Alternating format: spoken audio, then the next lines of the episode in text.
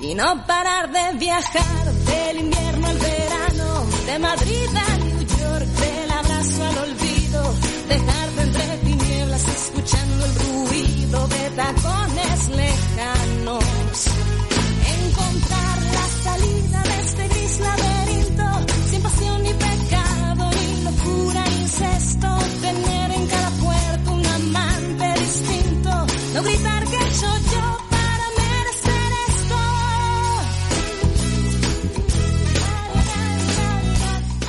Buenos días, buenos días a todos. Mi nombre es David, soy tu psicólogo online y este es tu programa Psicología Tecnológica, escapando del gris laberinto. Bienvenidos.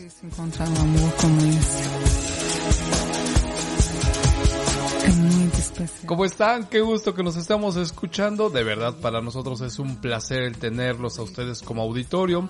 Y bueno, pues hoy es un día miércoles más, pero no cualquier miércoles, porque es el 29 de abril del 2020 y seguimos todavía en cuarentena.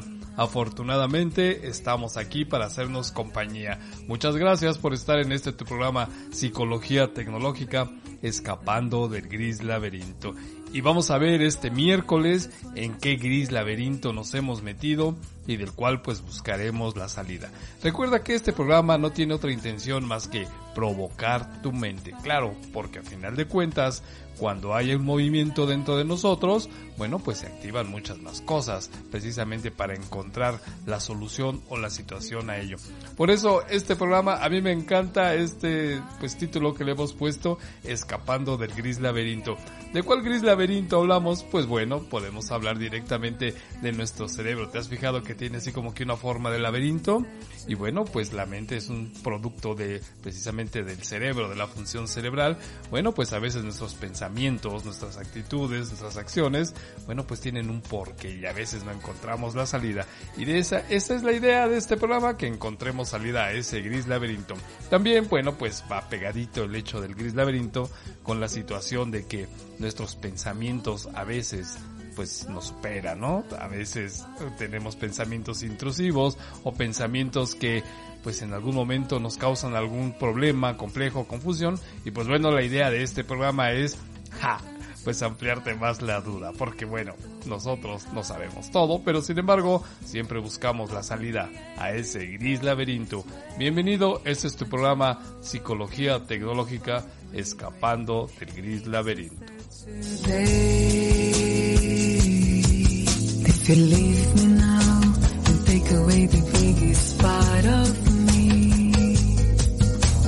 Si eres de los nuevos, ah, de los nuevos, es decir, de las personas que apenas empiezan a escuchar este programa, te he de repetir que este programa tiene dos barras. La primera barra se llama Hechos y Cosas, donde nosotros te vamos a platicar algo de alguna manera coloquial, algún asunto, comentario, situación, cosas que pasan así, que pues de alguna manera nos pueden ayudar para que este miércoles empiece con información interesante. Bueno, eso es lo que nosotros creemos, ¿no? Y decimos. Y la siguiente barra se llama Destripando la canción, donde la temática, pues ya desde hace dos años, oigan, vamos a cumplir dos años, nosotros en junio también este programa. ¡Ah! ¡Qué rápido! En fin, eh, donde la temática es que utilizaremos una canción, utilizaremos pues alguna este pues mención precisamente para entrarle al tema del cual hoy vamos a hablar. Fíjate que te voy a decir que el tema de hoy de Destripando la canción se llama sobredotación intelectual infantil. Ya verás, te va a gustar porque a veces pensamos que los niños sobredotados, los niños genios, son así como gente muy alejada y a lo mejor tú eres o tú tienes un niño así y no te habías dado cuenta.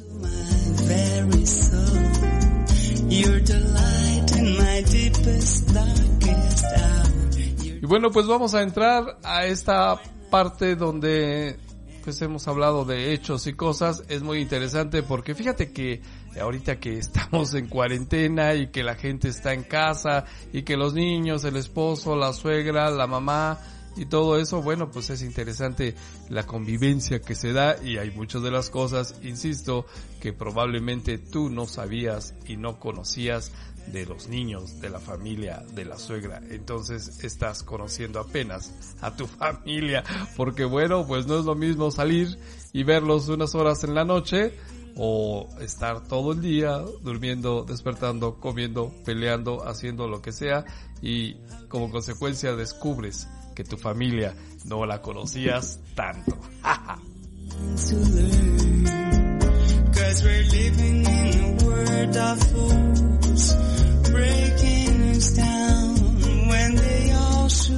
Y entonces, fíjate que me di a la tarea por ahí de hacer una microencuesta y hacer preguntas, pues para saber qué hacías cuando eras niño, ¿no? En realidad, eh, la idea era saber las cosas terribles que hacías de cuando eras niño. Porque, ¿qué crees? Como todos tenemos una vida secreta y aunque tú no lo creas, si tienes niños, tus hijos tienen una vida secreta que tú no sabes. y dentro de esto, pues bueno, te digo que nos dimos a la tarea de hacer ahí una pequeña encuesta de saber qué hacían los niños, qué cosas terribles hacía la gente cuando era niño.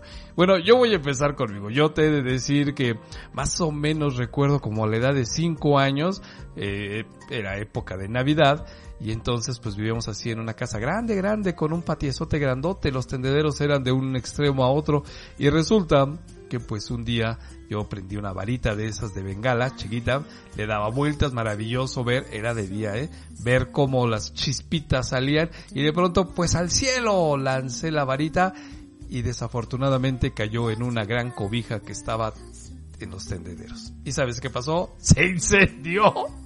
Entonces era impresionante ver cómo se estaba prendiendo la fabulosa cobija y yo sin poder hacer nada, los mecates y todo se prendió. Bueno, pues como estaba muy extendida la cobija en cuatro o cinco mecates, pues resulta que se desintegró, quedó completamente hecha nada. Quedó, bueno, unas cositas dadas ahí que no se alcanzan a prender. Y entonces cuando cayó al suelo, pues yo asustado, pues con la pena de que me van a regañar y hice algo terrible, rápidamente agarré lo que quedaba de la cobija y entonces fui y lo escondí abajo del árbol de Navidad. Así es, como que levanté un poquito el árbol que tenía yo ahí en mi casa, eh, de Navidad por supuesto, y ahí escondí la cobija. Pues resulta que la vecina, era una vecina muy amable, encantadora, de verdad es una persona que la recuerdo con mucho cariño, pues yo la veía como buscaba después por todos lados su cobija y buscaba y buscaba y no encontraba nada en los botes de basura, en todos lados, no encontraba absolutamente nada y pues los mecates se veían quemados, pero la cobija había desaparecido y oh desgracia, se le ocurre entrar a mi casa, y buscar abajo del árbol y encontrar la cobija quemada. Por fortuna, bueno, pues obviamente mi madre se enojó, pero la vecina decía, no le haga nada, es un niño y son cosas que pasan. ¿Qué tal, eh? ¿Qué más hiciste tú? Piensa, recuerda, porque creo que se te ha olvidado o hay muchas cosas que nunca lo comentaste.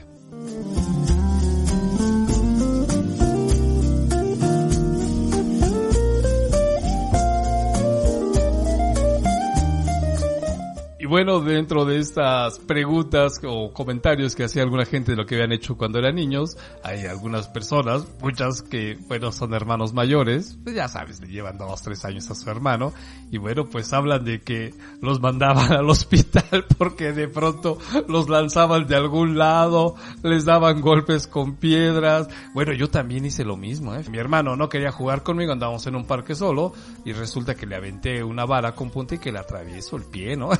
asustado, cargando al hermano que también estaba rechonchito a la farmacia para ver si le pudiera hacer algo. Y dice, no, este le tienen que coser. Y pues bueno, ahí con el miedo y con una, el otro con una abertura, recuerdo que parecía un ojo de pescado, pues ni modo, se lo tuvieron que llevar a, a que le surcieran la pierna. Ni modo, los hermanos menores, eso les pasa, ¿no? Otro de los comentarios que hace mucho la gente de las travesuras o de las situaciones terribles que hicieron de niños es que en la gran mayoría, ojo papás, ojo, les da por hacer fuego adentro de sus casas, ¿no? De pronto hacen una fogatita o prenden papeles o algo. Bueno, yo también viví eso, fíjense ahorita que me acuerdo. Yo lo que hacía era trataba de hacer explosivos, así pues con los cerillos, con les ponía serrín y todo eso y los prendía. Lo más que lograba es que hubiera un montonal de humo y eso nunca lo supo mi madre. así es que cuidado porque los niños son pirómanos, les encanta el fuego, a veces se queman, a veces no se queman, pero hay que tener mucho cuidado, hay que explicarles eso.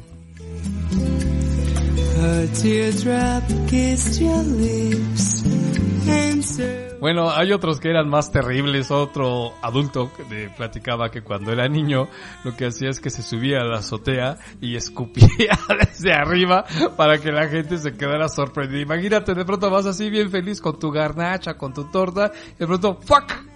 Humedecida. Hoy no, y ahorita en tiempos de coronavirus, que cuidado, la saliva es peligrosa, ¿no? Pero bueno, los niños son así, son terribles, ¿no? Porque tienen una vida secreta y tú no la sabes.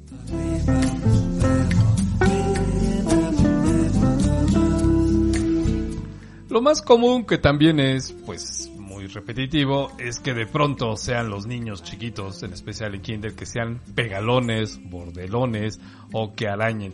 Fíjate que yo jugaba con mi crío cuando era chiquito, tendría año y medio, cosas semejantes, no llegaba a los dos años o quizás sí, y jugábamos a las luchas, ¿no? Ya sabes, el papá con el hijo siempre juega a las luchas. Entonces me paraba yo así en un extremo, él estaba en la cama, y le gritaba, ¡la plancha! y me lanzaba encima. Obviamente pues no lo aplastaba, ¿verdad? Solamente hacía como que lo presionaba y entonces pues el otro se reía, se paraba él en, la cama y se me aventaba con todo su cuerpecito y pues era bastante risible que estuviéramos jugando luchas. La plancha era especial, ¿no?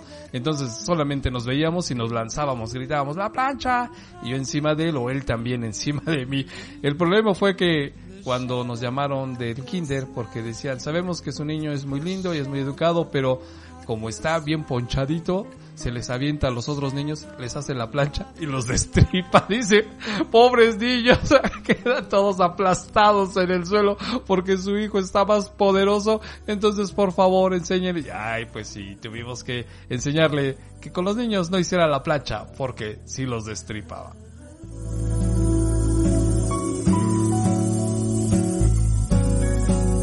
Otra de las cosas que salió en esta mini encuesta es que papás tengan cuidado porque normalmente los niños de 2, 3, 4 años de pronto les llama mucho la atención los contactos eléctricos. Entonces meten ahí desde alfileres, pasadores, tenedores, lo que ustedes se imaginen. Entonces sí es conveniente enseñarles que no deben de pues de jugar con la electricidad porque pues se pueden dar un toquezote, ¿no? Ahí bien fuerte.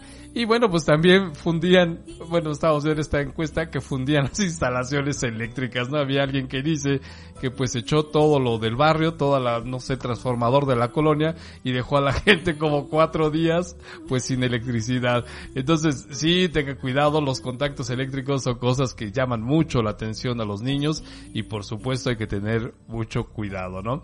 Otro que también hablan eh, tiene que ver con la velocidad. Uy, cuidado, ¿no? Los niños andando en bicicleta, o sea, buscan esa sensación de hacerlo mejor, más a están, los niños están descubriendo su mundo, pero sí hablan mucho de choques con bicicleta, de atropellamiento de señoras. Hay un cuate que escribe que es muy interesante porque dice que él andaba en una bicicleta sin frenos, me imagino que en una bajada, y entonces se le fue encima a unas señores mayores que asustadas corrían como gallinas, pues claro, imagínense el otro gritando a toda velocidad y siempre decías, ¡ah! No, como gallinas, qué bárbaro. Hay otro que es muy bonito, es muy interesante, es de una niña, bueno, en ese momento era una niña, ya es una adulta, donde ella decía que bañaba a sus perros con medicina y que además pues los maquillaba pues con los cosméticos de la mamá, ¿no? Qué interesante.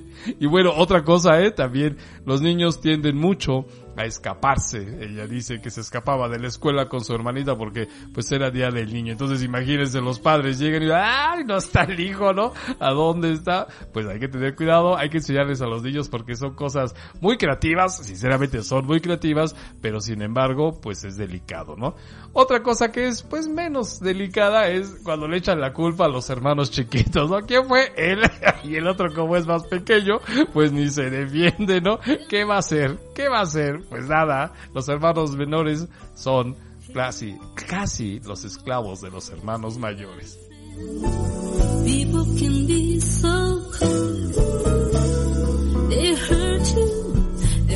También saben que es interesante la experiencia de los chicles. ¿Quién no ha visto o quién no ha vivido que de pronto llegue el hermanito o tú mismo con un chicle pegado en la cabeza y entonces nada ¡ay! ¿Qué voy a hacer? ¿No?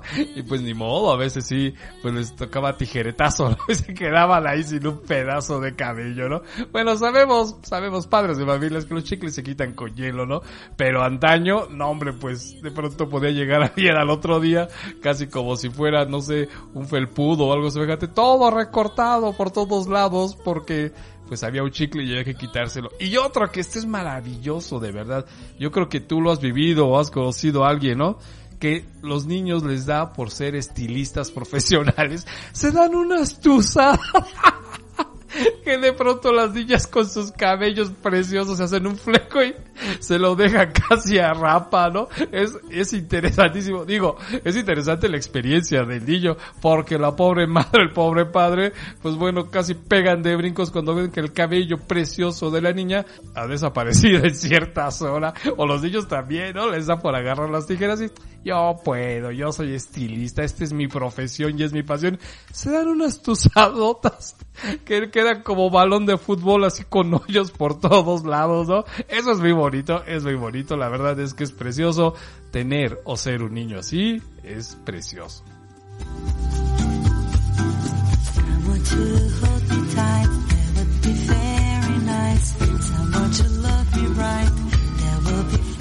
Fíjate que hay otros que son, ay, así como que da un poquito más de miedo, ¿no? Platicaba una niña que hizo explotar una bala, afortunadamente era de salva, dándole un martillazo. ¿Te imaginas una bala en manos de un niño? Si los niños son bien creativos, ¿no? Y entonces dice, pues esto es, quién sabe qué, una, para una pistola, pues debe de funcionar. Pues a ver, le doy un martillazo y ¡pum! Afortunadamente, pues era una bala de salva. Entonces hay que tener mucho cuidado. Te digo que los niños sí tienen una vida secreta y a veces como papás creemos que lo sabemos todos y en todo, perdón, y en realidad pues no sabemos muchas cosas, pero bueno, eso no lo puedes evitar, es su propia vida. Lo que sí podemos hacer es, digo, basándonos en esta experiencia, pues platicar con los niños desde antes y los niños van a aprender precisamente para que no les sucedan ese tipo de cosas, porque si no, de lo contrario, pues imagínate, nos exponemos, que de hecho, Dios mío, nosotros somos un milagro de naturaleza. ¿Cuántos de nosotros no hicimos actos pues a veces muy muy peligrosos y sin embargo seguimos aquí como si nada, ¿no? Bueno, algunos quedamos medio dañados, pero la mayoría quedaron bien, ¿no?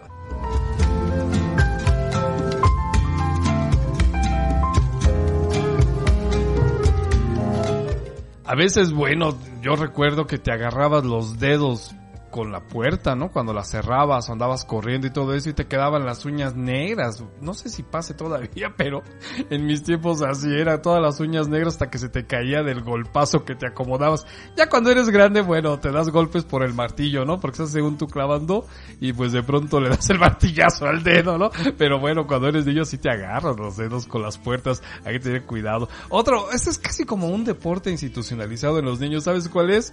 Pues el romper vidrios, ¿no? Es que es bien bonito agarrar un objeto, hacer una piedra, lo que sea, y ya en conjunto, órale, vamos a darle esa ventana. Además, parece que la casa está abandonada, pues vamos a romper vidrios, ¿no? Yo no sé tú, pero creo que yo sí lo hice, ¿no? Híjoles, qué terrible, ¿no? Qué terrible si de veras alguien vivía ahí. Además de- del peligro, ¿no? Porque todavía te acercas a ver así tu, tu aventura, rompiste el vidrio, y si te agarra un adulto, a correr, pero si te alcanza, ni modo te va a tocar regañada en casa, ¿no? Ya no digamos pegado porque recuerdo que eso no es adecuado. Pero sí una buena regañada y pues la, insolencia de que de pronto, ¿por qué lo hiciste? Pues porque, no sé. La verdad es que esa es la respuesta de muchos niños, no sé. Y es verdad porque están descubriendo el mundo y a veces la forma de descubrirlo pues es así, lanzando cosas. Bueno, también sabes qué hacía la gente, los niños que salía en esta entrevista, lanzaban huevos, o sea, desde arriba lanzaban huevos a ver a quién le daba, ¿no? O de pronto ya tenían un blanco específico, la señora que siempre pasaba o alguien, y dándole lanzamiento de huevos, ¿no? Digo, ahorita está recaro el huevo, así es que, niños, por favor, no lo hagan, aguanten, por favor.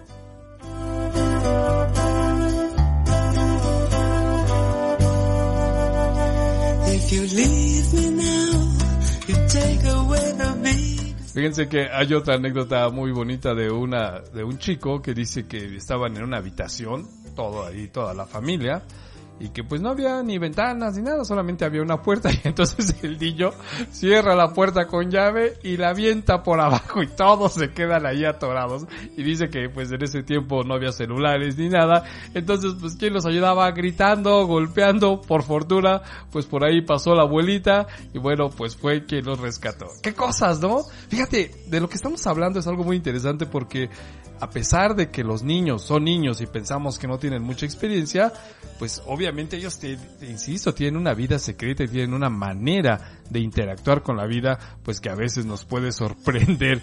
Pero no te sorprendas tanto, tú hiciste también cosas así, acuérdate, acuérdate. Por lo menos debes de acordarte de alguna que hiciste. Sí sabemos que hay casos donde hay niños que dicen, no, pues yo nunca hice nada malo, pues está perfecto, ¿no? Pero como niño la curiosidad, eso es parte de su crecimiento y también pues crecimiento, descubrimiento y casi siempre se están probando a ellos están viendo hasta dónde son capaces de llegar. Así es que yo te invito, empieza, empieza a recordar todas las que hacías cuando eras niño o niña, porque de verdad hay cosas muy, muy raras, interesantes, pero que te pueden servir de experiencia para entender a tus hijos y al mismo tiempo, pues si hay cosas peligrosas, pues advertirles de lo delicado, ¿no? A veces hacemos cosas muy chuscas, muy raras, pero bueno, esa es la vida secreta de los niños. Yo te voy a contar un secreto, ¿eh? Mi hermano, que es tres años menor que yo, yo una vez lo vestí de niña. Le puse una falda de mi mamá, una blusa, le puse algo en la cabeza para taparle, así como si fuera, este, pues no sé, esas cosas que son de arriba, y me lo saqué a la calle a dar una vuelta. Creo que traumaticé a mi hermano porque todavía después de muchas, muchas décadas, todavía me lo recuerda. Tú una vez me vestiste de niña y lo saqué a la calle. Ay, que Dios me perdone, porque mi hermano nunca me ha perdonado.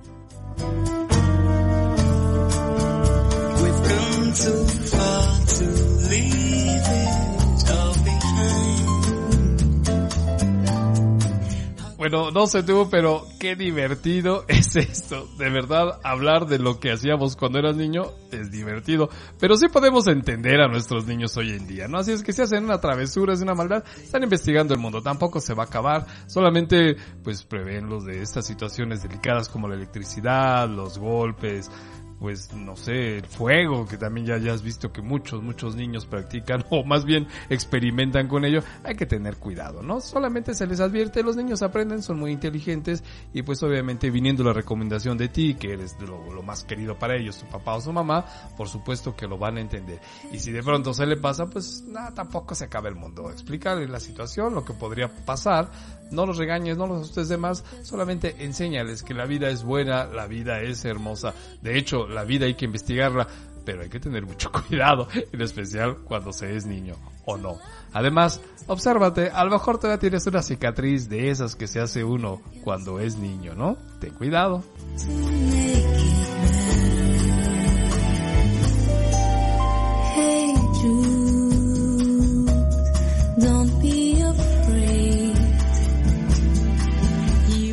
Mandamos un saludo a todos ustedes que nos están escuchando del otro lado de la pantalla. Muchas gracias por estar aquí con nosotros. Es tiempo de coronavirus y estamos todos en casa. Algunos, otros tienen que ir a trabajar. Pero bueno, si tú nos estás escuchando, te agradecemos la oportunidad que nos das de llegar hasta ti. Este programa, la única intención que tiene es, aparte de compartir contigo información, bueno, pues también divertirnos un poco. Porque la vida es buena, la vida es maravillosa y además hoy se está cumpliendo, si estás en casa, en cuarentena, uno de tus sueños más grandes. Oh, como quisiera yo estar en mi casa, levantarme a la hora que se me pegara la gana, no hacer nada, comer todo, andar en, en calzón, en short, como tú quieras. Bueno, pues hoy, esta es una temporada. ¿Qué tanto tiempo? No te preocupes, esto va a pasar. Así es que disfruta tus días de cuarentena. Porque además estás con lo mejor de, la vida, que es tu familia.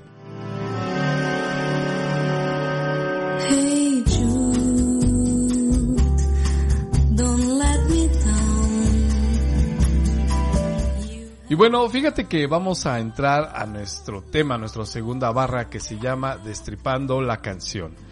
No encontré una canción que nos pudiera ayudar con este tema, pero te voy a poner algo que me parece a mí muy interesante, una entrevista que hicieron ahí en España, en un programa de radio, de televisión, radio y televisión, porque ahí lo juntaron, y bueno, pues es muy interesante con respecto a lo que nuestra gente hace y piensa, ¿no? Y nuestro, fíjate que esta barra que vamos a hablar de Destripando la canción se llama sobredotación, sobredotación intelectual infantil. Exactamente, es muy interesante porque de pronto pensamos que los niños sobredotados eh, son como aquellos extraños, alejados, uno en un millón, y no que crees que son más comunes de lo que tú pudieras creer. Aquí en México, por lo menos, es el 1% de toda nuestra población. Lo que pasa es que a veces nosotros, los profesionales, no los detectamos de manera adecuada y a veces como papás pues tampoco nos damos cuenta y entonces la sobredotación intelectual infantil pues está con nosotros y está presente. Te voy a hablar al respecto después de que pasemos pues de la cancioncilla. En realidad no es una cancioncilla, es una pues tú lo vas a escuchar, es un programa de radio, pero que la verdad es que se me hace muy interesante. Escúchalo tú, por favor, pues ahí te va. Y regresando, pues le entramos de hecho al tema. ¿Sale? Bye bye.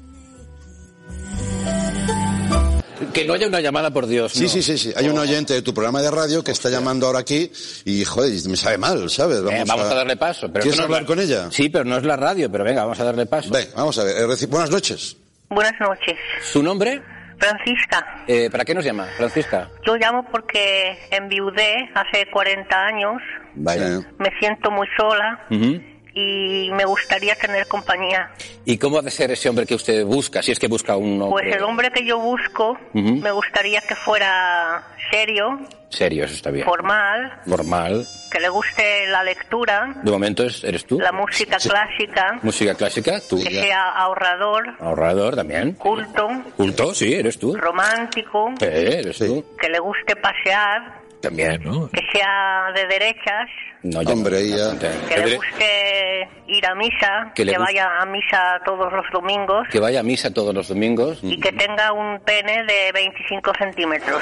Pene de 25. Que, que si son que si son 24 tam- tampoco pasa nada. ¿no? Si fuera, si fuera 24 no pasa nada. Muy bien, ¿Qué- señora. ¿Qué desea aquí a la espera? No cuelgue. De acuerdo, no cuelgo, no cuelgo. Bueno, si algún eh, señor re- reúne estas características, recordemos, le gusta la lectura, Sí. pasear, ir a misa de derechas y bueno, ya ha pedido un pene de 25 Sí. centímetros, que si son 24 No pasa nada. no pasa nada. Ya hay llamada, me dicen. Vale. Va, tenemos, eh, sí. La gente está muy salida. tío. Estamos llamando, está llamando a alguien que, que quiere ser la pareja de Francisca. Esto me encanta. Es Gerardo, me han dicho. Vale. Gerardo. Buenas noches. Buenas noches, Gerardo. Buenas noches. Llama para lo de la señora Francisca, para ver si... Sí, llamo para ver si yo le cuadro en, en sus esquemas. Vale, pues vamos a repasar. ¿A usted le gusta la lectura? Sí, sí, me, me gusta mucho leer. Pregúntele lo del pene. Bueno, espere, espere. Vamos poco a poco. Espere, señor, ¿La música momento. clásica le gusta la música clásica? Sí. Me apasiona la música clásica. Mm. Bach, Bien. Beethoven, Lo del Schubert. pene. Un momento, ya pene. llegaremos a lo del pene. ¿Es ahorrador? ¿Usted ahorrador? Sí, sí, soy muy ahorrador.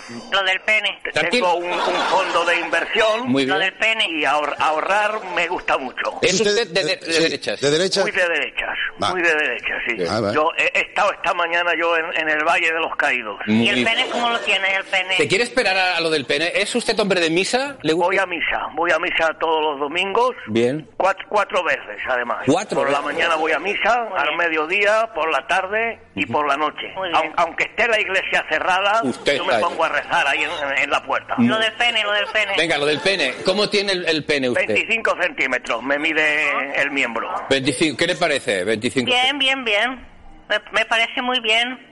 Me lo quedo, me lo quedo, ¿eh? ¿Sí? ¿Qué, qué es lo que le ha hecho decantarse por Gerardo? Es lo que me ha decantado a quedarme con Gerardo. Sí, sí. Pues no, no sabría decirle, no sabría, un, un cúmulo de cosas, un cúmulo de cosas. Un cúmulo Yo, de si me permiten, también tengo una pregunta que hacerle a la señora Francisca. A ver. A ver, sí, Señora Francisca, una pregunta. Dígame, dígame usted. ¿Usted cómo tiene los pechos? Eh, Caídos, señor Gabriel.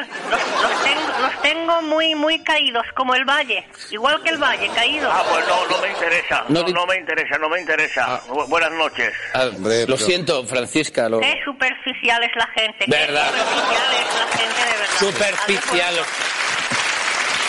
Qué superficiales son los tíos, ¿eh? Es verdad. Qué super... Ella buscaba un tío romántico que le gustase pasear la música. Claro, del pene era accesorio. Sí. Qué superficial es la gente. esta señora Francisca es encantadora, ¿no? Ella a lo que va, 40 años, casada, viuda, tiene como 70 años la señora, pero pues bueno, todos tienen su corazoncito, ¿no? Pero bien dice ella, qué superficial es la gente, ¿no? Qué superficial.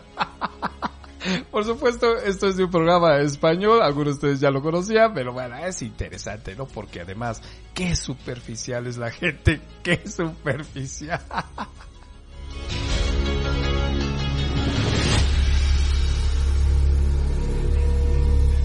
Bueno, pues vamos con más saludos. Saludamos a la teacher Sinaí, sabemos que nos está escuchando. Un saludo, teacher. A Sara de Telas, ella es de Telas del Centro, Sara se llama, saludos. A Mafe de la Difference, también que anda trabajando, fíjate, hay gente bien trabajadora, ¿no? Ahí está un saludo para ti, Mafe. También a Carlos, que es el urbano, el internacional, que pronto pues harán un video junto con México y Venezuela. ¿Ya ves? Qué maravilloso. También a Liz Aguilar, ella está en Cuernavaca, en un bosque que nos ha dicho que es muy bonito, ella disfruta de la naturaleza. Oh, qué afortunada, ¿no? Se va a caminar ahí por el bosque. No, hombre, qué felicidad. Saludos, Liz. Es un encanto que estén ustedes aquí con nosotros.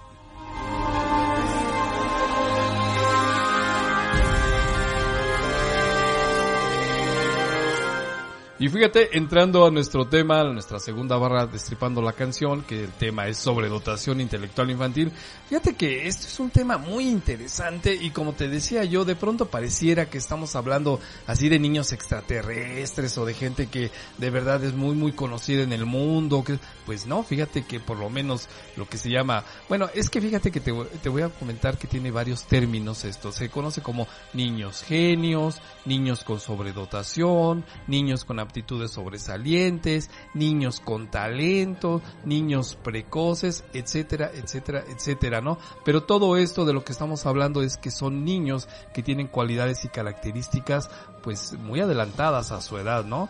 ¿Por qué lo tienen? Pues por así nacieron, efectivamente, así nacieron. Es maravilloso esto de nuestros niños con sobredotación.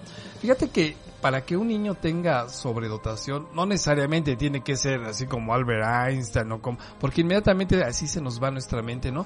Son niños que andan entre nosotros. Te decía que según el INEGI, que es el estadístico que se hace aquí en México, el 1% de nuestros niños tiene este tipo de características de sobredotación, llámalos como tú quieras, niños sobredotados, niños genios, con aptitudes sobresalientes, niños con talento, niños precoces, llámalo como tú quieras, ¿no?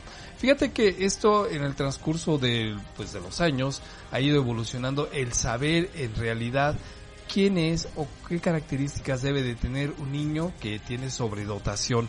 Y bueno, pues fíjate que eh, más o menos en 1921 había gente que decía que pues solamente se necesitaba tener un solo criterio para que un niño fuera sobredotado, genio, sobresaliente o, un niño con talentos especiales, solamente existía un único criterio, que tuviera un coeficiente intelectual mínimo de 130, 140 y de ahí para arriba, ¿no? Recuerda que, pues en términos generales, el ser humano tiene un coeficiente intelectual entre 80, 100, máximo 110, algo así, ¿no? Entonces ya cuando se pasa esto, bueno, pues ya podemos hablar de que hay un niño que tiene estos talentos. Y bueno, eso se decía en 1921, que tuviera por lo menos un coeficiente intelectual de 130. Pero bueno, se siguen haciendo estudios, se sigue investigando y pues bueno, en realidad se dice que en 1971 se dice que un niño sobresaliente pues debe de ser eso, sobresaliente en cualquier área de su conducta. Entonces es un niño sobredotado. ¿Por qué? Pues porque tenga una inteligencia mayor general, o sea, de muchas cosas, ¿no? O que tenga una capacidad académica específica, es decir, en la escuela, en el aprendizaje, o que sea muy creativo, o que sea que tenga un don de liderazgo impresionante o que tenga mucha destreza en alguna de las artes visuales o al mismo tiempo, digo, una de estas, que tenga una capacidad psicomotriz impresionante. Entonces fíjate cómo va cambiando la idea de qué es un niño sobredotado. Si en un principio, te decía en 1921, decían que solamente que tuviera más de 130 puntos de coeficiente intelectual, en 1971 se dice no, que solamente eh, tenga un área específica de que desarrolle o unas áreas que puede ser psicomotriz, o sea, un atleta, uno de estos atletas maravillosos en las Olimpiadas donde de veras impresionan a la gente puede ser un niño sobredotado. Bueno, ya es un adulto, ¿no? Pero pues obviamente en su momento fue un niño sobredotado. O que tenga una inteligencia, pues te decía yo, general, pero por encima de la mayoría, pues también es un niño sobredotado. O que sea muy creativo en alguna cosa, puede ser muy, muy creativo, no necesariamente en todo. Fíjate cómo se va rompiendo este esquema de que un niño genio, un niño sobredotado, tiene que ser perfecto en todo. Para nada, es un niño normal, simplemente que puede ser que en un área específica sea sobresaliente, ¿no? Y entonces te decía después de esta mm, nomenclatura que se da en 1971 donde dicen que debe de sobresalir en alguna de estas áreas, pues se habla de que debe de tener dos capacidades de esas que te he leído para que sea pues un niño con, eh, sobredotado, ¿no? Dos capacidades combinadas. Y bueno, pues ahí se va este, estudiando, se va estudiando, se va estudiando. En 1976 se dice, fíjate, que hay una triada, se le llama de los tres anillos, que el niño sobredotado debe de tener una capacidad superior a la media o a sus compañeritos, que también debe tener una alta creatividad o que simplemente debe tener un alto nivel para implicarse en una tarea. Fíjate, con estas tres cosas entonces ya podemos hablar de que hay un niño sobredotado o es un niño sobresaliente o incluso, como se le llamaba antes, es un niño genio. Ya después se sigue avanzando, eso fue en 1966, donde se decía que debe de tener esta triada, que le llama de los tres anillos, que debe de tener esas tres cosas, ¿no? Una capacidad superior, una alta creatividad para hacer algo y un alto nivel de implicación en la tarea, es decir, que se dedique, que se mete en este asunto. Y ya en 1993, bueno, pues ya se habla de las inteligencias múltiples, ¿no? Donde los niños, pues obviamente empiezan a desarrollar algún tipo de, pues, eh, manifestación especial en, en algo, en matemáticas, en deportes, en literatura, en el lenguaje, en versos. Bueno, entonces estamos hablando de que muchos de estos niños, pues están entre nosotros, a lo mejor tú eres uno de ellos, o fuiste un niño de ellos, o a lo mejor tienes un hijo así. Pero fíjate, es que los niños que tienen sobredotación tienen eh, características muy particulares. De hecho, nosotros acabamos de tener la experiencia de estar platicando con uno de nuestros niños, uno de nuestros niños que tiene sobredotación, y te voy a platicar qué hace este niño. Es un niño de 5 años.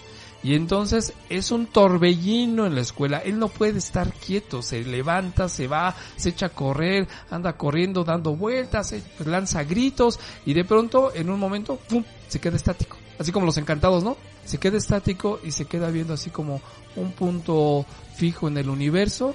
No habla, no hace nada. Y de pronto, fuck, se vuelve a activar y anda corriendo y todo eso. Es muy listo, hace sus tareas, sus deberes, pero ¿sabes qué? Le fastidian las tareas. Sí, porque de pronto pues es un niño de 5 años, está en el kinder, ¿no? Y llegan a la, a la casa y ¿qué dejan tarea? Pues que tengo que hacer dos planas de lale, li, lo, lu. ¿Y por qué no las haces? Es que eso ya me lo sé, qué horror, eso es una cosa terrible y simple, mejor me voy a hacer otra cosa. Y sabes qué, te conoce todos los huesos del cuerpo y habla de los músculos y de pronto está hablando con un chico de 17 años que está en el bachillerato. Dice, oye, explícame esta parte del funcionamiento del cuerpo y el otro, de 17 años, pues es que no lo sé, todavía no me enseñan eso. Y el niño de 5 años, oye, pero ¿cómo que no te lo enseñan? Si ya tienes 17 años, ¿sabes? Si te das cuenta, es muy interesante y además otra de las características es que siempre anda así como el correcamino, ¿no? Fum, fum, fum, fum.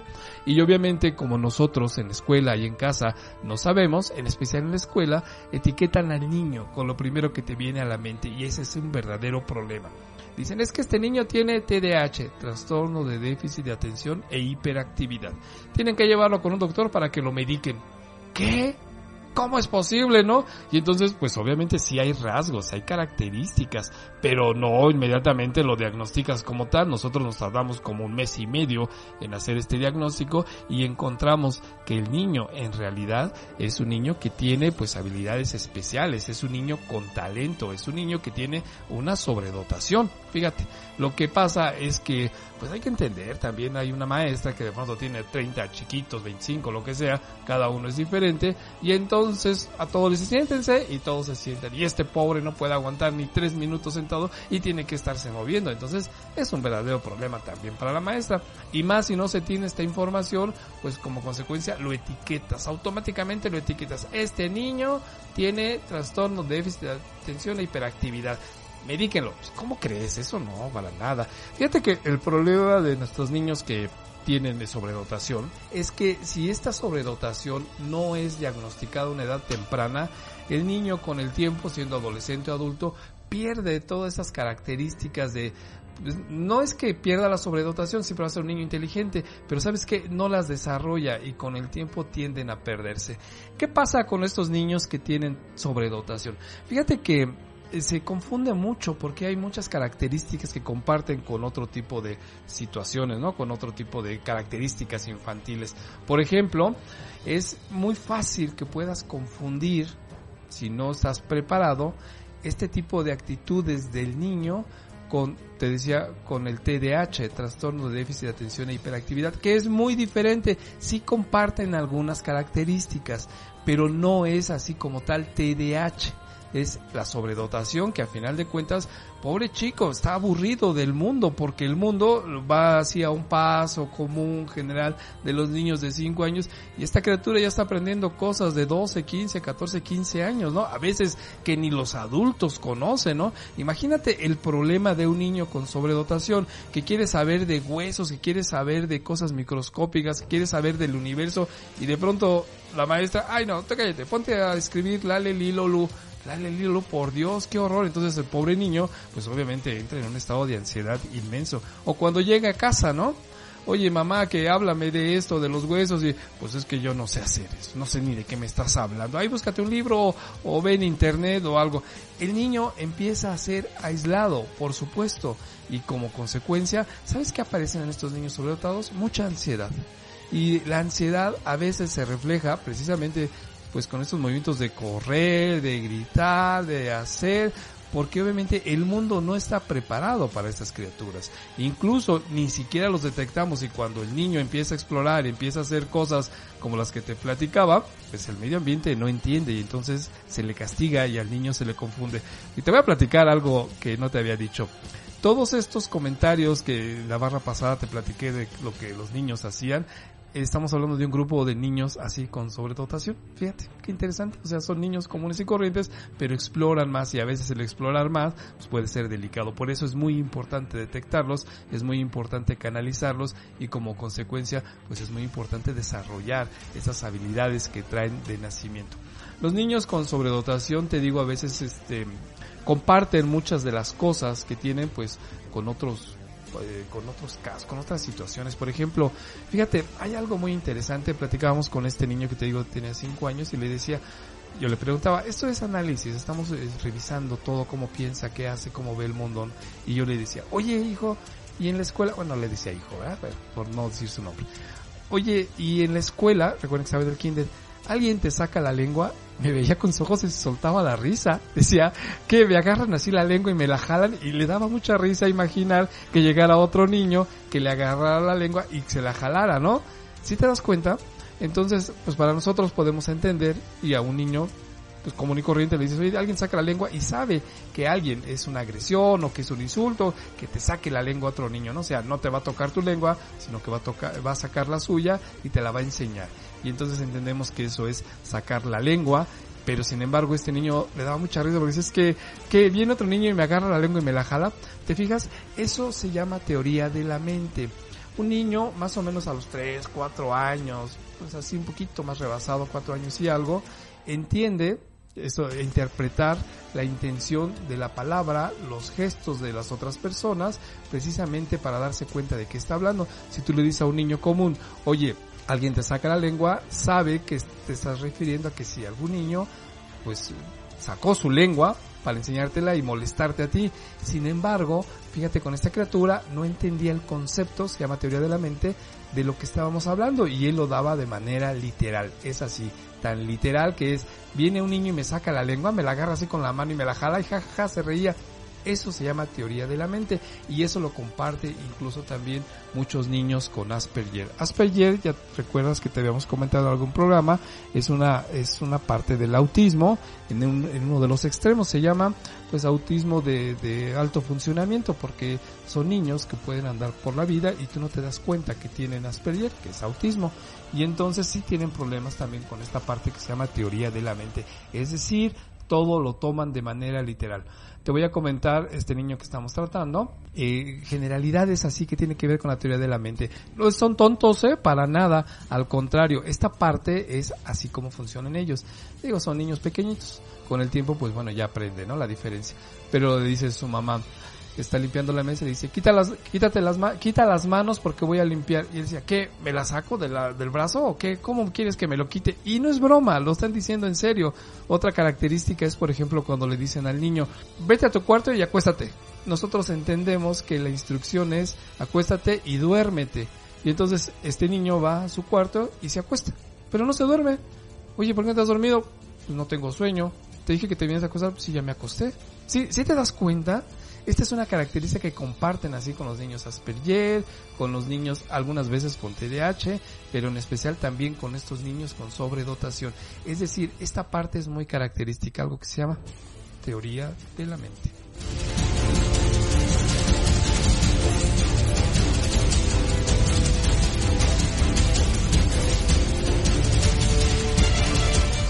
Bueno, pues estamos hablando de nuestros niños que tienen sobredotación. Fíjate, es que tienen características muy interesantes. Por ejemplo, muchos de ellos tienen hiposensibilidad, es decir, hipo es abajo de la sensibilidad. Es decir, un niño común y corriente se cae, se hace un raspón, llora, se aguanta, se talla. Estos niños, en muchos de los casos, no tienen, más bien tienen una alta tolerancia al dolor.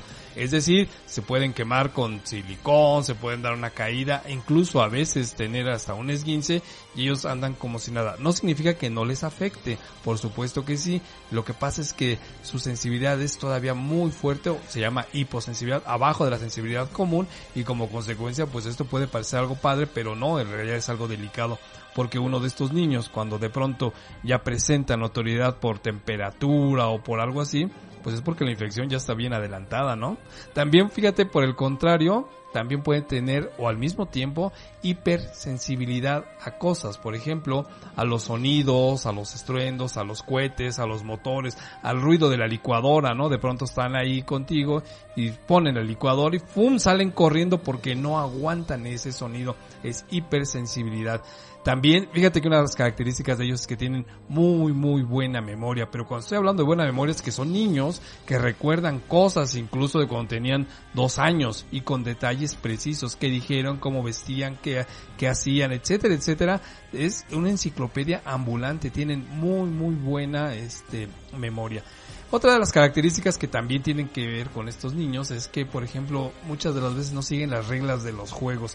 Es más, se aburren y ellos imponen sus reglas. Obviamente los otros niños dicen, no, porque esto se juega así. Sí, pero vamos a hacerlo así. Y entonces, bueno, pues entran en shock, así entran en un estado de ansiedad y pues mejor se separan y se van a jugar ellos solos. Ese es uno de los problemas sociales, ¿no? Porque pues ellos están más, ad- más adelantados, ven cosas diferentes y entonces pues el grueso de la población pues no los ve así como muy comunes y como consecuencia ellos tienden mucho a aislarse. Por eso es importante estar revisando todo esto como padres ¿eh? o como maestros.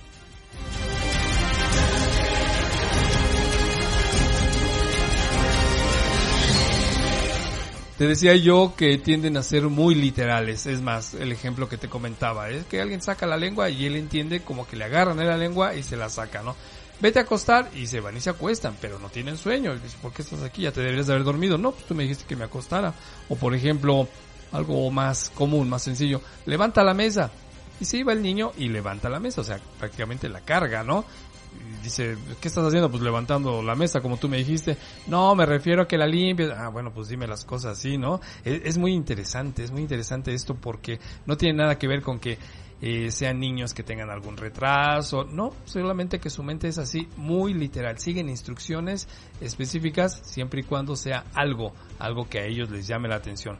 Por ejemplo, tienden a ser muy muy delicados o muy específicos, muy objetivos para las cosas que les llaman la atención. Te decía yo de este niño con el que estamos hablando, es tengo cinco años y agarra la plastilina hace unas cosas maravillosas, pero con una cuestión de sensibilidad, así hace unos detalles impresionantes y te habla de los huesos, te habla de los músculos, te habla de dinosaurios. Fíjate que es otra característica muy interesante. A los niños les gustan mucho los dinosaurios, pero en especial estos niños comparten, fíjate que también con los niños que tienen Asperger, este gusto por los dinosaurios.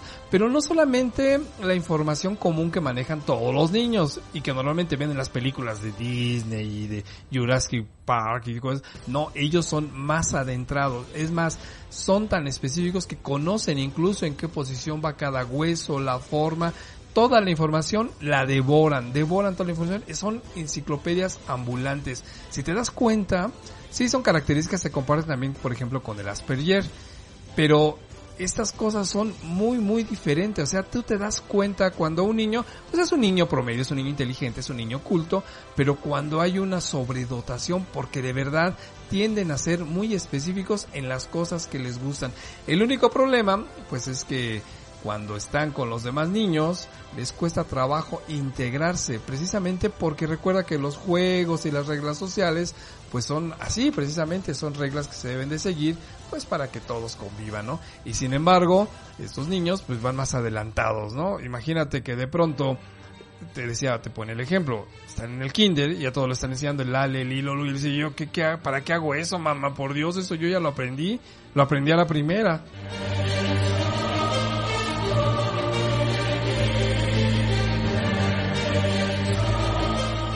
Es muy interesante porque también se nota mucho en su lenguaje, su lenguaje es estructurado.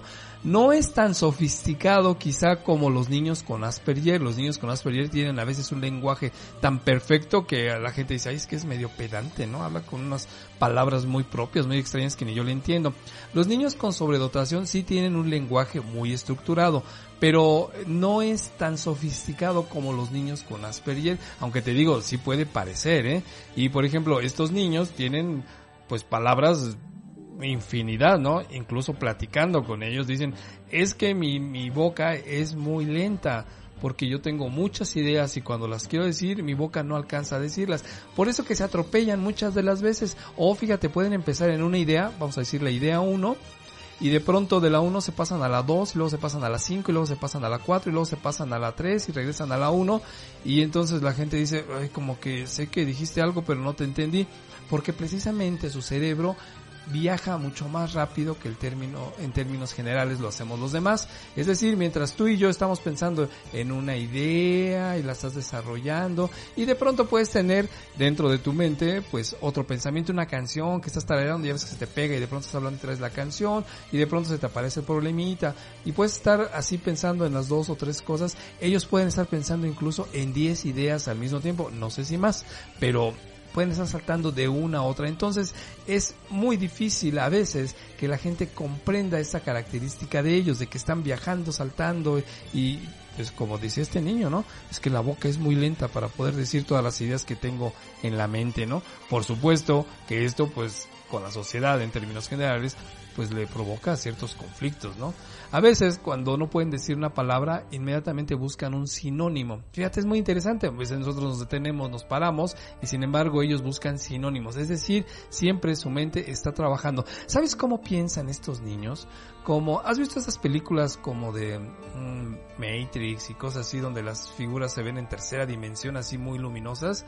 como figuras de neón, así ellos ven las cosas, no están pensando, ¿cómo te puedo decir?, en palabras, sino que las ideas las forman en conceptos, es como si vieran en tercera dimensión, como si pudieran ver, vamos, tú les dices, no sé, un auto, y entonces pues tú te imaginas un auto y ya casi lo ves plano, ¿no? Ellos están imaginando el auto, pero en su mente están viéndolo por arriba, por abajo, lo giran, entran, son muy detallistas, son, es una cosa impresionante. Por eso digo, cuando hay un tema que les apasiona, por ejemplo, en este caso el niño me habla de, pues de, ara, de arácnidos, me habla de, de, alacranes, me habla de huesos, me habla de músculos. Obviamente él está imaginando toda la forma, ¿no? Mientras yo estoy tratando de entender el concepto, él está viendo desde arriba, desde abajo, con colores y por supuesto, fíjate, hay espasmos en los que él está tan ensimismado en su información que se puede quedar, como te decía al principio, como petrificado.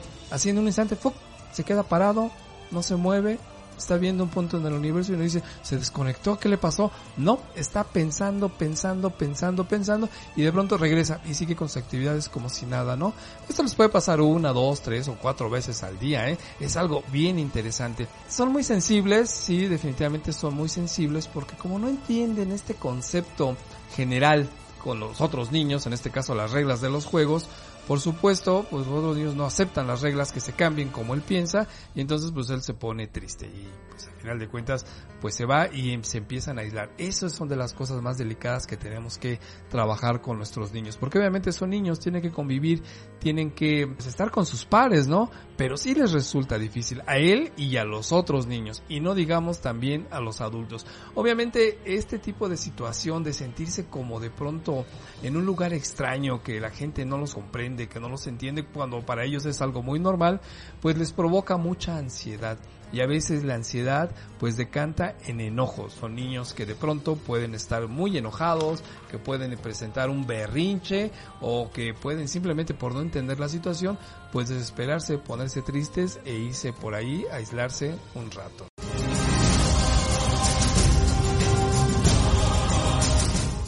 El niño con sobredotación tiene estos problemas precisamente de poder pues estar en contacto con la gran mayoría de sus pares, incluso de los adultos, porque la sobredotación es algo maravilloso, pero si no está bien manejada, si no está bien pues diagnosticada, se puede confundir con otro tipo de trastornos. Por ejemplo, te decía con el TDAH, trastorno de déficit de atención y hiperactividad, o con Asperger. Y sin embargo, es algo completamente diferente.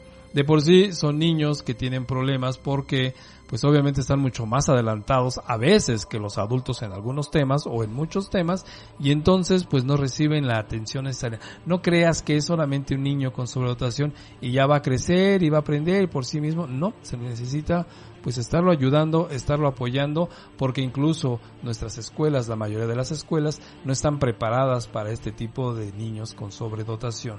Imagínate, te decía yo del ejemplo del niño que tiene 5 años, está en el kinder, y eh, mientras a los demás le están enseñando Lale, Li, Lolu y tienen que hacer tareas de repetición para aprenderlo, él simplemente dice yo no quiero hacer la tarea, ¿por qué? Porque esto es aburrido porque esto yo ya lo aprendí a la primera, por favor, yo quiero saber más cosas, ¿no? Y sin embargo, pues la escuela le exige. ¿Qué ha pasado con estos niños en las escuelas comunes, vamos a decirlo así?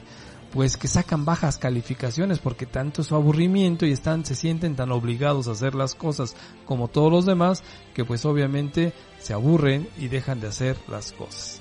Y bueno, ¿qué opciones hay? Porque pues bueno, nuestras escuelas no están preparadas para ello. A pesar de que hay programas especiales de inclusión, pues no están preparadas para nuestros niños. Fíjate que lo que han hecho muchos padres, pues, haciendo mucho esfuerzo, por, porque hay que romper muchos dogmas de familia y sociales y todo eso, les dan clases particulares a los niños. Es decir, les contratan un maestro especializado que vaya al ritmo de los niños, que les vaya enseñando más de lo que ellos están pidiendo y obviamente dejan de ir a las escuelas oficiales, lo que es la primaria y la secundaria.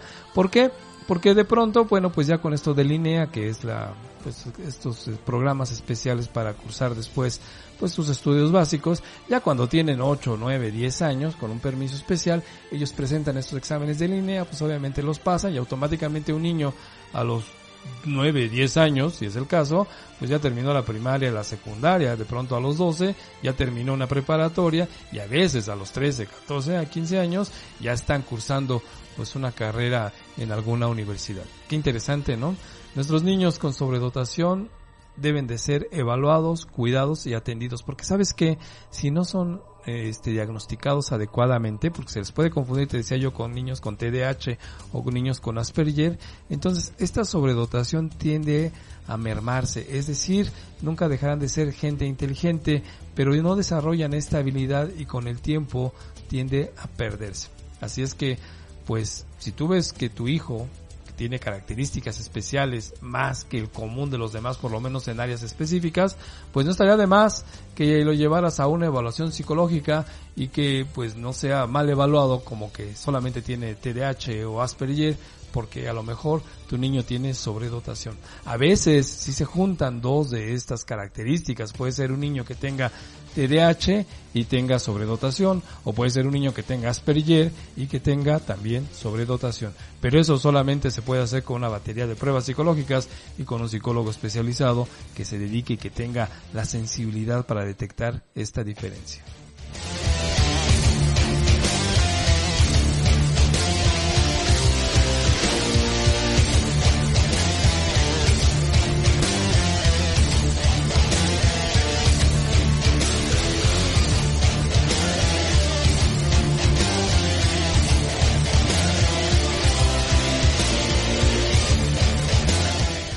Y pues bueno, recuerda que en esta época de coronavirus, de pandemia, de pues estar tanto tiempo en casa, pues hay personas que tienen graves problemas emocionales por la ansiedad, por el temor, por el miedo, a veces tienen pánico. Bueno, pues recuerda que nosotros, Psicología Tecnológica, pues nosotros atendemos vía online, es decir, mediante internet. Y te voy a dar en nuestro teléfono de WhatsApp, nos mandas un mensaje, que es el 55-465-968-57. Te repito, 55-46-59-68-57. Mándanos un mensaje y con mucho gusto nosotros te podemos atender vía online y precisamente para evitar ese tipo de problemas que después se pueden convertir en estrés postraumático. Entonces, pues adelante, por favor. Sigue cuidándote, sigue atendiendo las reglas. Estamos bien, vamos a salir y pues bueno, por aquí nos esperamos el próximo miércoles a las 9 de la mañana. Este fue tu programa Psicología Tecnológica Escapando del Gris Laberinto. Nos vemos la próxima semana y gracias por tu atención.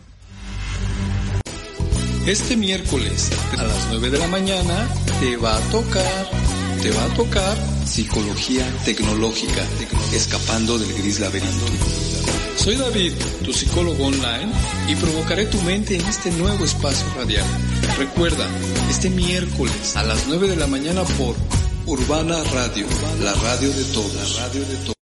Que no haya una llamada, por Dios. Sí, no. sí, sí, sí. Hay un oyente de tu programa de radio que está llamando ahora aquí y, joder, me sabe mal, ¿sabes? Eh, Vamos, a... darle paso. Pero ¿Quieres no hablar la- con ella? Sí, pero no es la radio, pero venga, vamos a darle paso. Ven, vamos a ver. eh, reci- Buenas noches.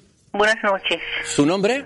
Francisca, Eh, ¿Para qué nos llama, Francisca? yo llamo porque enviudé hace 40 años, Vaya. Me siento muy sola Ujú.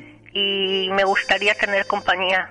¿Y cómo ha de ser ese hombre que usted busca? Si es que busca un hombre Pues el hombre que yo busco Ujú. me gustaría que fuera serio, serio, eso está bien. formal, Normal. que le guste la lectura, De momento es- eres tú. la música clásica, Música clásica, tú. que sea ahorrador, Ahorrador también. culto, Culto, sí, eres tú. romántico, Sí, eres Sí. tú. que le guste pasear, También, ¿no? que sea de derechas, No, ya Hombre, no, bastante. que le guste ir a misa, Que que, vaya a misa todos los domingos Que vaya a misa todos los domingos. y que tenga un pene de 25 centímetros.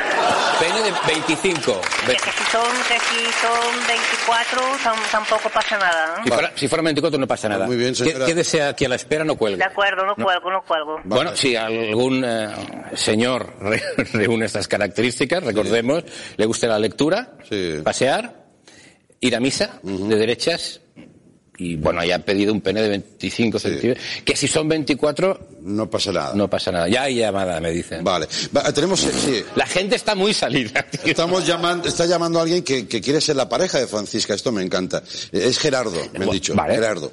Buenas noches. Buenas noches. Buenas noches. Llama para lo de la señora Francisca, para ver si... Y llamo para ver si yo le cuadro en, en sus esquemas. Vale, pues vamos a repasar. ¿A usted le gusta la lectura? Sí, sí, me, me gusta mucho leer. Pregúntele lo del pene. Bueno, espere, espere. Vamos poco a poco. Espere, ¿La música clásica le gusta la música clásica? Sí. Me apasiona la música clásica. Mm. Bach, Bien. Beethoven, Schubert. Lo del pene. Un momento, ya pene. llegaremos a lo del pene. ¿Es ahorrador? ¿Usted ahorrador? Sí, sí, soy muy ahorrador. Lo del pene. Tranquilo. Tengo un, un fondo de inversión Muy Lo bien. del pene. y ahor- ahorrar me gusta mucho. ¿Es usted de, de- de sí, derechas? ¿De derecha? Muy de derechas, Va. muy de derechas, sí. Ah. Yo he he estado esta mañana yo en, en el Valle de los Caídos. Muy ¿Y el pene cómo lo tiene el pene? ¿Se quiere esperar a, a lo del pene? ¿Es usted hombre de misa? ¿Le gusta? Voy a misa, voy a misa todos los domingos. Bien. Cuatro, cuatro veces, además. Cuatro por la mañana voy a misa, Muy al bien. mediodía, por la tarde y por la noche. Muy bien. Aun- aunque esté la iglesia cerrada, Usted yo me está ahí. pongo a rezar ahí en, en la puerta. Lo del pene, lo del pene. Venga, lo del pene. ¿Cómo tiene el, el pene usted? 25 centímetros me mide el miembro. 25. ¿Qué le parece? 25. Bien, bien, bien. Me, me parece muy bien. Me lo quedo, me lo quedo, ¿eh? Sí. ¿Qué, qué es lo que le ha hecho decantarse por Gerardo? Es lo que me ha decantado a quedarme con Gerardo. Sí, sí. Pues no, no sabría decirle, no sabría, un, un cúmulo de cosas, un cúmulo de cosas. Un cúmulo Yo, de si me permiten, también tengo una pregunta que hacerle a la señora Francisca. A ver. A ver, sí, Señora. Francisca, una pregunta. Dígame, dígame usted. ¿Usted cómo tiene los pechos? Eh, Caídos, señor Gabriel. Los, los tengo, los tengo muy, muy caídos, como el valle. Igual que el valle, caídos. Ah, pues no, no me interesa. No No, me interesa, no me interesa. Bu- Buenas noches. Ah, Hombre, lo pero- siento, Francisca. Lo... Qué superficial es la gente. qué superficial es la gente, de verdad. Superficial. Qué superficiales son los tíos, ¿eh? Es verdad. Qué super... Ella buscaba un tío romántico que le gustase pasear la música, claro. Del pene era accesorio. Sí. Y él